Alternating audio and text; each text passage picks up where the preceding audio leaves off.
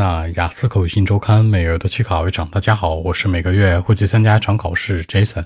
今天和大家分享讨论一下关于去哪里报考雅思最好，以及选择考场的那些事儿。主要呢看四个维度。第一呢是避开外国语类的大学。第二呢是城市的选择。第三是距离的选择，最后呢是报考类型当中的 A 类和 G 类。先来说第一个方向，避开外国语类大学。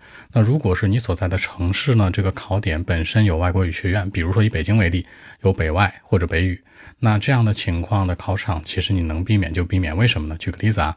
比如说他是学阿拉伯语的一个学生，阿语系的学生，那他其实可以很轻松的，就是雅思裸分七点零飘过，因为你要相信学语言人的天赋。所以说你在这样的考场去考试，你有没有压力？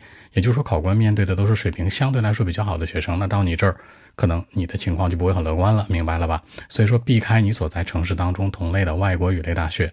第二呢是城市的选择，城市的选择尽量相对来说小一些。比如说上海、北京这样的地方，尽量你要是能补报，尽量不在这个城市报。为什么呢？因为相对来说呢，以上海为例啊，它的这个英文水平，人家从小学开始就碾压同类的其他地区很多年了，对不对？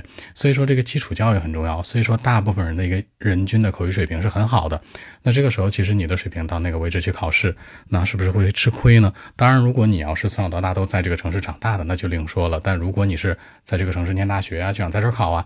那其实站在城市的选择角度来讲呢，尽量选择一些小一点的省会或者非省会的城市可能会更好。第三是选择的一个舒适的距离，什么意思呢？其实你抛开前面的两个理由不考虑啊，你就纯粹是按照你的考试日期和你所居住的远近程度去选，尽量选择近一些的或者远一点的也没关系。你附近有这种酒店呢，可以提前住下也行。也就是说呢，你的舒适性很重要。最后一条最重要最重要的是。那关于考试，是我单独报 A 类的，这天考试只有 A 类学术类的，还是说我报这 A、G 类的？就是说这天考试啊，A 类和 G 类一起考的。Jason 的个人意见是你报 A、G 类同一天的，相对来说你的一个科目听力会占便宜，但不见得说 A、G 类同一天考的，你这考试就简单啊，不一定。但是普遍来讲，它会相对来说能占便宜一点。所以说整体来讲吧，考虑这四个方向啊，Jason 给它排个顺序。其实呢，相对来说呢，学校的考场的选择。外国语类的大学，你能避免就避免，对不对？实在躲不开了也没招。其次是城市的选择，这个其实不是大家能选的，对不对？你所在城市可能就是这样。第三呢，就是距离的选择，你可以是人为可控的，包括你报考的这个日期当中，那是 A 类的还是 A、G 类的也可以控制。所以说，相对而言呢，这四者如果你都能做到，那肯定是最好的。那如果做不到，其实不见得一定要完全占便宜啊，按这四个要求来，这是给大家一个建议。